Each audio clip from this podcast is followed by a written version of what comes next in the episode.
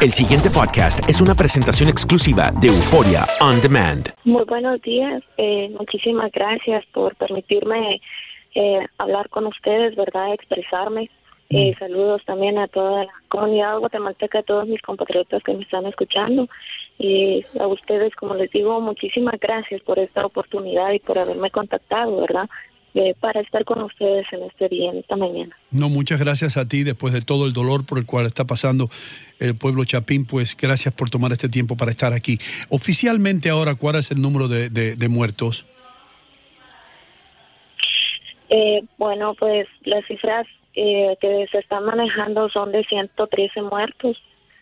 Eh, bueno, la verdad es que se sabe que hay más personas. eh, esta cifra va a seguir en aumento mientras que se sigan las labores de rescate. ¿Cómo se comportan los rescates? ¿Y en este momento sigue activa eh, este plan de rescate o se ha suspendido en ciertas zonas? Siempre se está buscando, eh, pero bueno, yo sé que las personas que me escuchan entenderán muy bien cómo se manejan las cosas en este país, pero la verdad es que le agradezco de corazón a personas extranjeras que llegaron a apoyar a familiares. Eh, por ejemplo, los topos de México, aunque bueno, hay una gran controversia ahí que dicen que ellos no han enviado, pero hay personas que se identifican así allá en el lugar. Eh, también hay personas del Salvador, rescatistas del Salvador. Les agradecemos muchísimo ese apoyo que le están dando a las familias dolientes, ¿verdad? En la, en la búsqueda de, de los cuerpos de sus familiares. Eh, lastimosamente, pues en nuestro país no hay suficiente apoyo para, para ellos, pero sí, eh, eso se va a seguir dando siempre y cuando pues, nos permitan eh, ingresar al área cero, ¿verdad? La zona cero de, de, de ahí. Entonces, sí, sí se va a seguir buscando eh, para ver cuánto, ¿verdad? Cuántas, uh, contabilizar cuántos cadáveres van a, van a ver, ¿verdad? Y que las familias pues tengan eh, algo que llorar, algo donde desahogarse y decir, sí, aquí está. Eh, mm, eh, muchísimas gracias. Estamos hablando con eh, Felisa Mariflor González y está en Guatemala. Eh, La pregunta que te tengo que hacer, eh, la tengo que hacer porque no estoy muy empapado en esto, pero eh, se sabe que el volcán cuando erupcionó fue una sorpresa total. ¿hay, algún tipo de tecnología en, Guatemala que pueda indicar cuando uno de estos volcanes va a erupcionar? O cómo, cómo, cómo se dieron cuenta en sí? eh, o- la sorpresa, el, es lo- a lo que voy, ¿no? Fue completamente sorpresivo esto. No hubo ningún tipo de, de alerta antes de que sucediera. Bueno, sí hay tecnología, eh, porque sí se maneja tecnología para, para eso.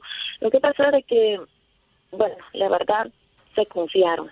Yo no sé que las entidades se confiaron y también hubieron muchas personas, ¿verdad? Que ya al momento de ver la, la explosión, pues no sabían qué hacer, porque como es un, es un volcán el más uh, activo de siempre da de qué hablar, eh, pensaron de que esta vez sería como en otros años, ¿verdad? De que no iba a hacer tanta eh, el tanto el daño que iba a causar entonces mucha gente se atuvo y, y no no salió a tiempo las alertas pues indican de que sí se dieron pero solamente quedaron entre instituciones no porque si llegamos allá al lugar y escuchamos a la gente créame que es ah, eh, ¿cómo le digo? Causa mucho enojo y dolor ver que la- las personas dicen es que no nos avisaron.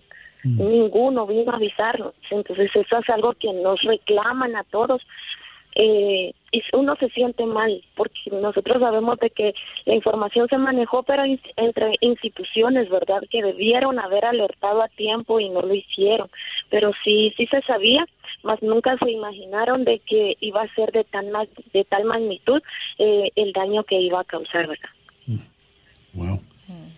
Entonces, entonces lo que sucedió eh, es, ah, esto va a ser otra erupción, no va a haber tanto problema, es una más que va a suceder. Lo que sucede en el Caribe con los ciclones, con los huracanes, que la gente dice, no, esto siempre, todos los años dicen que sí, que va a pasar, pero no pasa. Esta vez sí pasó en grande, ¿correcto?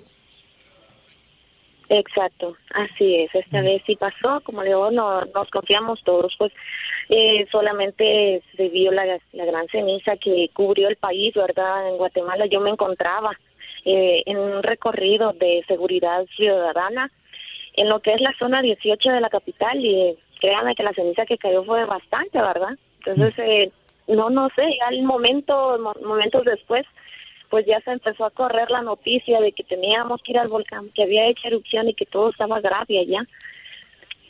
Y se empezó a movilizar todo inmediatamente, ¿verdad? Eh, una, una curiosidad que tengo, ¿cómo se limpia todo ese tipo de ceniza que son, a, veces llega a ser 20 pulgadas, 8 pulgadas de, de ceniza? ¿Cómo lo limpian? Eh, bueno, pues lo que cae en tierras y casas, lo que se puede barrer, se barre. Eh, si no, pues con maquinaria siempre. Mm. Al menos en la zona cero se estuvieron utilizando lo que son tractores, ¿verdad? Para poder recoger todo ese material porque eh, era demasiado. El pasado podcast fue una presentación exclusiva de Euphoria On Demand. Para escuchar otros episodios de este y otros podcasts, visítanos en euphoriaondemand.com.